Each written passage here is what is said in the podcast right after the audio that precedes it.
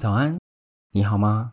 我是彤彤，欢迎收听彤彤爱看书书说社会这个频道，让我用书中的故事带你同理世界的大小事。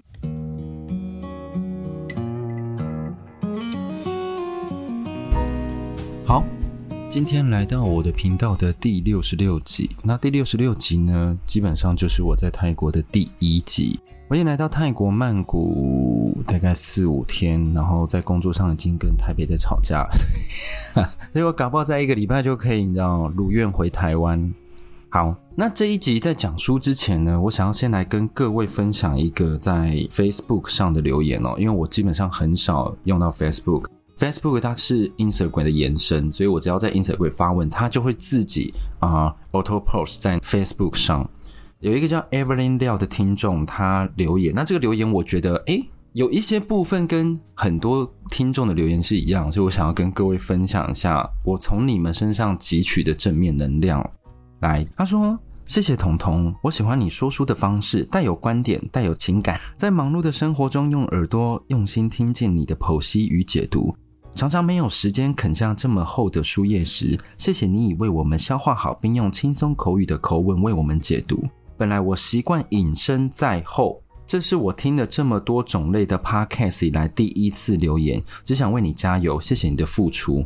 那我很感谢这个听众，就是他跟我讲了一个让我觉得充满信心的话，因为我觉得有时候信心是要从别人的话语里面去汲取。有时候你自己再怎么填充，再怎么填充，再怎么填充，你不确定你的表现是不是就符合到嗯你自己觉得的那个自信的程度。我这样讲不知道大家听不听得懂？对，就是你一直在读，一直在读，但你不知道说，诶，人家眼中的你是怎样？但是这一句话，他讲的这一句话。在众多的 podcast 中，他一直在隐身，但是他听了我之后，决定要有勇气的留言，然后跟我讲说：“诶，我觉得你的 podcast 让我印象深刻，所以我特别要来跟你留言。”所以我觉得诶，很暖心诶，对，所以其实是一种嗯正面能量。所以我们有时候自信是要去跟人家汲取，然后这个就是关乎到我觉得啦，我觉得跟我接下来要讲这本书有一些关系。好，那我们回到频道的主轴选书哦。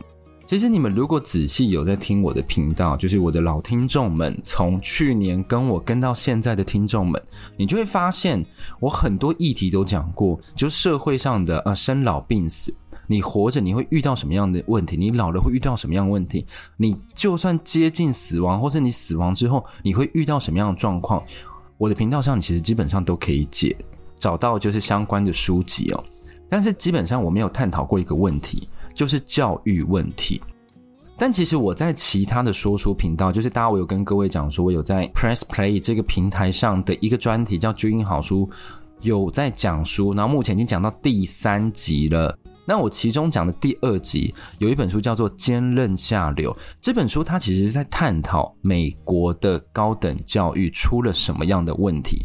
所以，如果你有兴趣的听众，然后你刚好又有 Press Play 注音好书的订阅的话，你就可以帮我搜寻这本书，然后给我一些鼓励呀、啊，在里面听我在里面讲了什么关于这本书。好，那我们回到台湾教育议题，其实对于社会这个范畴，绝对是最重要的一件事情，因为实行什么样的教育，就会长成什么样的人。不信的话，你可以看对面中国。对，没有，我们不要，我们不要扯政治，但是啊、呃，你知道。有时候教育是一件让你觉得很可怕的事情。我发现我在我的频道也有讲过一本书，也是这样的概念，就是第一本《我们最幸福》。其实，在教育上，北韩花了非常非常多力气，在告诉你要干嘛？丑美，要丑美。他的算术题，比如说五个美国士兵站在那里，北韩士兵杀了三个，请问还剩下几个美国士兵？就是在类似这样的问题。会让你越来越爱国，但是你也学到数学，算是一体两用。再来就是最近的新闻，真的是变成一个论文抄袭讨论大会，没有人在 care 候选人的政见，没有人在想说这个候选人到底可以为这一个县市带来什么样的建设，然后会不会让我们活得更好？没有，大家都在追本溯源的问他说：“你的论文抄袭度有几趴？”而且呢，在讨论这个论文问题，甚至有些人会因为论文的问题而退出选举，而且不会去看他之前做过什么样的政见，也不会看他说他到底规划出什么样的东西，因为没有人知道。还有人因为什么研究经费的问题，或者是你是跟着什么财团法人的问题，然后你就深陷风暴，一直在占据媒体，然后这个媒体是不会告诉你这一个候选人他对于这个县市有什么发展愿景，没有，他就是一直在澄清自己的过往事迹。我就觉得，哎，这真的有一点，就是你知道新闻疲乏。好像我现在躲到泰国啦，所以看不太到。所以大家如果有比较重要的资讯的话，你再更新给我。所以呢，这其实就让我思考了一件事情哦，就是我之前讲的坚韧下流和最近的这一些论文，为什么他抄袭却还是可以通过他的学位？为什么？他是不是其实和商业是的同样的本质？名字虽然不一样，他用教育比较神圣。但是他换汤不换药，因为当有一批刚性需求者的时候，什么叫刚性需求者？你就是要这个学位为你增光，因为你要去追求更高的东西，比如说你要去当候选人啊，比如说你要去争取更好的职位，这一批刚性需求都需要学校来帮你认证。所以呢，在这个状况下，如果那一个人他的能力可能 maybe 不到学术界的标准的时候，他就会走其他方式。那这样的状况其实就会让什么？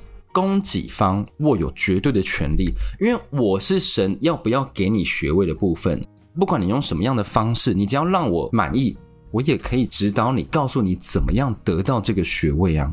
对，这是一体两面的。我可以指导你，让你通过，你就算表现好，我也可以不让你通过。对，所以他是握有绝对的权利。所以不对等的关系，本来我们在学校里面在讨论论文，它其实很是学术的问题。但是因为不对等关系，所以它导致它偏离了教育的本质。这本书它叫做啊、可以念吗？这本书叫《去你的博士学位》，然后它副标是“文凭拜拜，我要重新拿回人生主导权”。首先，它主旨虽然是在讨论作者对于高等教育的想法，但就像我前面说的，在很多领域都可以来讨论类似的概念。如果它变成一个商业化的东西，那其实它可以用在我们人生很多地方哦。好，我还没有深入本书。作者的名字叫柯西达，他是一个很像现实生活中真实父母会取的名字。我是不知道，因为通常来讲出书不是会就是用个书名吗？还是什么之类的？而且他这本书很值得用，你知道艺名或者是其他的名字。如果他是用真名的话，很容易被追本溯源诶，很容易人家会追踪说你到底在讲谁。所以就是你知道，嗯。好，然后呢，他是国立大学人文领域博士班的 ABD，那 ABD 就是 Albert Dissertation，这意思是什么？代表他已经把所有的博士学程都已经修完了，然后他还没有成为博士的候选人。为什么？从他书中得到的资讯是，你要当博士候选人，你一定要什么？博士论文。那这个博士论文是怎么来的？就是你的指导教授要帮你审，审过之后，你才会有这个博士论文。出去之后还有更多的委员来审，但你第一关至少要先过。但就正是因为这个作者柯西达，他跟他指导教授发生了严重的分歧，所以他干嘛？他主动办理的退学。你知道吗？他硕士可能读两年或三年，然后他为了要读博士，他花了十年。他主动退学之后。学术成果瞬间归零，所以我们可以得到什么？他用了十几年，他得到了硕士学位。哎，作者不要打我嘞！哎，但是结果论他目前是这样子啊，所以我不太确定，就是修完博士学位，然后没有博士论文，那个是不是就是就就真的叫 ABD？对对对，所以好了，不要告我好不好？这是我的想法。然后这一本书呢，我一样会分成三个部分来说。那这一次比较特别的是，我不会透过完全书中内容来分类，因为我觉得不是每个人都读过博士，所以呢，你感同身受的部分一定会比较没有那么强烈。可是呢，我想要透过这本书得到的是高等教育下它所剖析的不对等关系，这个关系它是可以运用在任何的事情上，比如说家庭。比如说你的职场，比如说你就正常的人际关系都有可能遇到，所以呢，我想透过这本书来跟各位分享我的想法。那三个标题呢，我还是会先念给各位听。第一个呢是教授是否在学习上停滞，第二个标题叫做正向思考，第三个标题叫做不要者恒大。好，我们先来看第一个标题。那教授是否在学习上停滞呢？我们就要先来讲述这一本书的一些内容。诶，我刚刚前面才说不要讲这本书的内容，又要讲这本书的内容。好，我叫西达，就是作者。我叫西达，会不会很亲密？但其实我不认识他。西达的指导教授呢，叫做女王。她在作者还是小小的硕一的时候呢，就靠着她自己女王本身迷人的教学风采，而且呢，还有开放性的讨论教学，就是他会分组，然后去探讨这个作品它带给我们什么样的启发。可能 maybe 给你简单的 template，你就可以列出说，诶，这个答案跟我们想的所不一样。所以透过讨论，让他非常敬佩女王。因为他觉得其他教授可能都是照本宣科，或者是直接灌输你他丰富的知识，而不是诱导你去想。所以呢，他就希望说女王可以收他为徒。然后女王呢，基本上是很少收指导学生，因为他本身你知道比较厉害一点。所以呢，把科西达收在麾下的时候呢，这个师徒关系就一路到博士。然后在博士的时候呢，有一次的学术发表会，他突然发现他敬佩的女王。在其他国外学者那时候，其他国外学者他们在发表学术论文的时候，他们基本上是非常有系统性的去传授给你说他所这些年所研究的成果。但是女王她已经没有再汲取新知，因为她已经自满于她自己所得到的东西。她在那一场发表会上，她只将什么上课的内容。和学生缴交的作业，学生缴交作业基本上就是我刚刚讲的，诶，他是开放性的讨论，然后他得到什么样的观点，他就把它放到该次会议去做发表，所以他把学生的成果当做自己前进的证明。那这段其实让我非常的有感触和经历。那这个感触和经历，并不是说啊，原来彤彤你也读过博士班哦，不是好吗？只是我觉得我那时候也是读国立大学的某个商业学系。然后，当我真的考上这个国立大学的时候，我发现，诶，我本来应该要从这些教授得到很全新的观点，或者是我希望这些教授他给我一些异于高中老师那种填鸭式、照本宣科那种感觉。但其实我发现，就算比如说他去美国留学，比如说他去日本留学，他回来时候，他的教学没有新意，教学方式没有新意，而且薪资这方面也停滞了。心智这方面停滞，我是怎么知道？因为不代表我重读了很多年，是他的课本是用好几年前的版本，但是他就照着那课本教，知识没有更新。我甚至不知道这个知识到底跟产业界到底有没有结合。所以很明显可以感受到什么？教授对于教学可能没有热情，他们可能很常在学术期刊发表文章，但是他们对于教学可能已经不再思考。要怎么样让学生好吸收，或者是吸收更多对于他们未来有帮助的事情呢？而且他们就认为，因为这个作者他是硕士生，那个时候我还是大学生，他认为大学生就是更浅，你进来就是一张白纸，因为你以前是读普通高中的，所以你进来这个大学就是要重新学，所以我给你的就只要你知道二十年前记忆，我就可以应付这一群大学生了，导致那个时候。真的，我就认为这一门科目就是这么的乏味，就是这么的乏味。会计就是这么无聊，永远不知道在干嘛。然后他就是说左就左，说右就右，然后没有解释为什么。经济也是，就这些东西被他讲的非常乏味。但其实等到我之后自己在研究、自己在看的时候，我发现，哎，它是有脉络可循，而且它是可以被讲得很有趣的。而且呢，我在读书的时候，我就有想说，如果这个这么无聊的话，我就试试看选修其他系的课。我发现有可能是系的问题，因为分数不够高，考不上那种最好的系，所以你知道，所以就会发现别系的教授很厉害，也很有风采，而且他还给了很多新观点，很像什么？很像我的频道，对，很像我的频道。所以呢，我是觉得说，教授在这一方在学习方面停滞，我从这本书我得到了蛮大的共鸣。好，第二个是正向思考，正向思考，我觉得就是这一本书的主轴。那你一定想说，它的标题这么负面，怎么可能是这本书的主轴？你要想哦，这个作者用了十二三年得到什么硕士学位？你要花多少的力气鼓励自己，你才有办法走这十年？我跟你讲，太难。作者其实他本来和女王关系蛮好的，就是在硕士啊什么，然后博士前景很好。只是呢，有一次发表会的时候，他就想说要讨女王的欢心，也想要就是你知道饮水思源，就感谢一下说，就是因为有女王，所以我才可以站在这边跟大家发表我的所有成果。那那个演讲词呢，不知道为什么当他讲的时候，女王的脸完全变了。应该就是不小心把他弄巧成拙。从此之后，女王就跟希达他们的关系就变得很紧张，而且呢，女王也有当面跟他讲说：“你的演讲词在写什么？你这些词怎么会这么 low？” 就是类似这样的概念。所以之后的一连串就开始达不到期待，就是不管希达再怎么做的时候呢，他就是没办法达到女王的期待。这就是很像我前面刚刚讲的，它是一个不对等权利的关系。你必须一直做，一直做，一直做，一直做，但是对方不喜欢你，就是不喜欢你。所以不管你再怎么的把你的学术上非常非常精进，你永远都是达不到期待。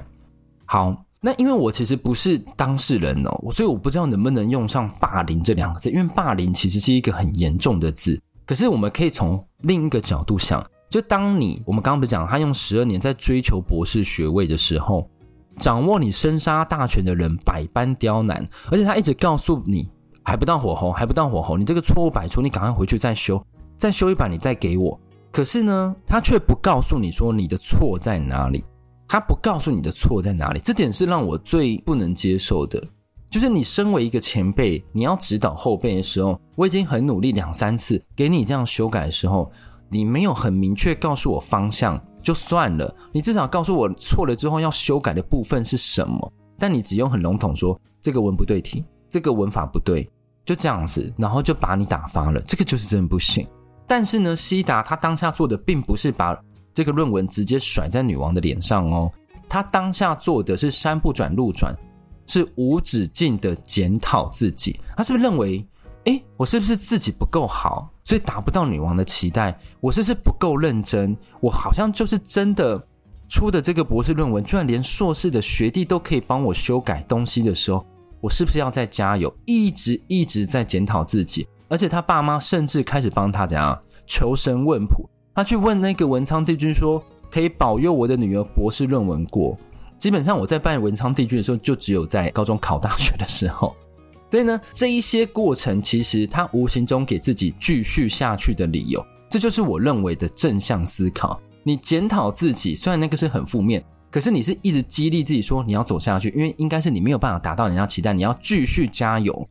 所以呢，你就是认为就是说，总有一天人的难题你可以用人来化解，但你得到的是什么？你越陷越深，而且你越难离开的泥淖。为什么？因为你花了更多的时间在追求同样的东西，但是那个东西感觉你要像触手可得，因为我已经快要拿到了，但是殊不知他，诶，他又跑掉了。而且书中有一幕哦，让我印象深刻，因为作者终于在检讨自己检讨的没完没了，他已经不知道哪一个点可以检讨自己的时候，他就终于跟女王说：“老师，如果我真的那么糟的话，是不是休学比较好？”诶，你就会发现。他居然是完全的再次示弱，示弱到底。而且呢，通常不管你在跟人家关心怎么着的时候，你只要示弱，对方就想说：“哈，我赢了。”这个时候呢，对方是不是要表现出“好啦，我觉得你也很努力啦，没关系。”我觉得啊，你如果真的不行，你再想一下，再想一下，我们再讨论一下，我们再看怎样能不能过。真的不行，你就不要勉强，不要让自己身体出状况。Maybe 我如果跟你很不好，但是我刁难你。我就用这个方法，但是女王不是哦，女王是说什么，你知道吗？大家先猜一下，还是没有兴趣？好了，那我就自己讲喽。她说：“我不想再见到你，有病就去看医生。”她说：“有病就要去看医生呢。”所以其实当掌权的那一个人已经完全失去同理心，或者是说他的憎恨的讨厌的程度已经压过他同理心的时候，不管你再怎么示弱，你只会怎样？让他打得越起劲，他说：“哈，我赢了，你休想从我这边得到任何的怜悯，不可能，我连最后的怜悯都不会给你。所以，他连你最后的那一刻都要把你踩烂。在这个时候呢，各种瞠目结舌的话你都会说出来。作者其实他记得女王跟他说过最深刻的话就是什么？Be smart。但在这一段有毒的关系中，他只能用来提醒自己，他一直在提醒自己：Be smart，Be smart。但是他却没有真的去实行 be smart 这个事情哦。他在最后那一刻终于觉醒了，所以嗯，也是很为他开心，他找到自己的路了。好，哎，我刚刚是不小心太快结尾了，对。还有第三个，还有第三个标题，好不好？第三个标题叫做“不要者恒大”。其实呢，如果你要很专心的攻读博士学位，你其实要投注非常大量的精力，尤其是他是人文博士，他是要阅读非常大量大量的文献，才有办法汲取里面的知识。那其实大概要怎么形容说他投注很大心力这件事情呢？作者其实有大概讲到，他说大概就是怎样，生活失能，就是真的是生活失能。你的每一件事情可能都要靠你爸爸妈妈帮你打点，你才知道怎么生活。那我这边呢，我要来讲一下，就是我相信，相信各位在工作上应该很常会遇到，比如说，诶，某某某明明他学历超级超级优秀啊，怎么做起事情来这么有落差？而且呢，我有一次还遇到什么，你知道吗？就是我在之前某一个工作，它是属于比较类政府的组织，是财团法人的组织，然后里面的学历呢都非常非常非常的好，不是台清交的硕士。不然就是旅外的、留美的那一种硕博士。但有一次，我同事在跟就是那个就是你知道学历很好的人一起办活动，那个活动是九点开始。正当他们忙得焦头烂额的时候，那个学历很好的人走过来说：“哎，不好意思，我妈妈跟我讲说我九点要吃药，所以我要先去吃药了，拜拜。”我讲这个其实虽然很好笑，可是它其实是要让我们想一下。就算你这么会读书，你这么的努力达到你父母期待，但是他却可能没有办法达到社会上对于高学历的人应该要有的技能的期待哦。所以这个东西其实我不知道是小孩的落差，还是父母跟社会上的观感落差。这个是大家我觉得可以去想一下的部分。然后刚刚我讲那件事是真人真事，所以不是什么译文啊什么什么的。嗯，所以让我就是觉得说，你书读得好。你真的不一定会在工作上会表现得非常出色。那回到书中，作者不是用尽了所有心力跟指导教授缠斗了九年半吗？就是我们的女王。而且作者哦，在这九年半，并不是说每一次被指导教授洗脸之后，他就回家说，希望下次可以过，然后就一直哭哭哭哭，然后就收拾好自己的心情。他不是，他其实不是，他是一个读书底子相当扎实的一个博士生哦。作者曾经怎样拿到国家型计划全额奖学金？这个很难呢，这个很难，而且他还得到国外大学的交换机会。他出版过的期刊论文到现在还是很常被搜寻引用。他读的领域哦，我记得我好像有听过，就是好像比较冷僻一点，是国外文学的部分。大家如果有兴趣的话，可以去搜寻一下喽。然后在最后一个学期，他却主动办了休学，而且呢，我要跟各位讲一下，他办休学的时候呢。作者是怎么样的状态？作者已经到了，他是需要辅导中心的人员一起陪同，他才有办法，就是看女王，然后跟女王对接谈话。就是女王在跟他清点事情的时候，一定要有辅导老师在旁边，他才有办法比较缓和的去讲事情。对，他的心理状况已经糟到这个地步了，所以我相信这个在最后一里如果说他成功退学。真的是我，我觉得读到这里，我就真的很为他开心，因为他成功甩掉对他心理造成阴影的人。我们真的不需要为了某一个，比如说学位、某一个成就，然后让自己卑贱到不行，让自己不是自己了。如果人家是因为你的功力认同你，你一定会感受得出来。但如果人家就是刻意刁难你，我相信你也感受得出来。这个时候就真的不要再硬去争取，也许那就不是你的了。那作者花了十几年去想通这件事情，他开始甩开这个对他心理造成阴影的人，然后开始自我修复。他自我修复的过程是什么？他在学习如何像正常人一样吃喝玩乐和工作。他不需要再时时刻刻担心说，诶，女王那边还有事情没有做完，或者是他在玩乐、在吃饭的过程中，他想说我的论文还没有写完，我该怎么办？这是他九年半过去都不敢想的事情。所以，当他开始放弃之后，他反而看到一个更宽广的路。这个路是没有任何人给他受限，他不需要一定要为了争取那一个很窄很窄的那一个终点线，他就可以去找其他的终点线。我觉得蛮好的。好，那就是这三点。那虽然呢，这作者比人家觉醒的晚了一点，但最后终于拿回他自己人生的掌握权，就跟他的这本书的副标一样。然后我就跟你讲啊，就是我很开心，开心他终于做出选择。但是呢，我其实心里也很复杂，因为呢，我们等于是怎样，把自己十年放在社会的价值观来回挣扎。你就是已经读到博士了，你就是要赶快把它读完。你没有读完，真的很可笑的这种社会价值观。然后等到我们真的看清，说我们不需要这个博士学位了，我们不需要让自己的人生整个赔在上面的时候。通常我们要付出的代价是超出我们所能预期的。所以这本书教我们的是什么？让自己提早看清，就是透过人家已经走过的经历，我们不要再去走相同的路。当你发现一个赛，一个小点，那这个赛和小点要怎么怎么知道呢？你可以透过这一本书它所讲述的故事细节，你可以去拼凑出自己想要了解的版本，你就可以真的 be smart。真的 be smart，就不要再走类似人家走过一样的路。好，那不知道各位是不是也曾经陷入过长期被言语霸凌啊？然后，但是你只能自己一直调试自己说，啊，我下次一定会更好，这次只是他的心情不好而已，我下次一定会得到这件事情。这样的关系你是怎么调试自己的呢？也欢迎跟我分享哦。好。今天的节目呢，就到这里啦。那如果你喜欢我的节目的话，欢迎到 Apple Podcast 帮我五星好评，也欢迎到 Spotify 帮我五星好评。这样的平台我非常的看重。然后呢，也可以到 Instagram 跟我留言互动，提供我就比如说不一样的观点，好不好？那今天的节目就先到这里喽。我是彤彤，下次再见，拜拜。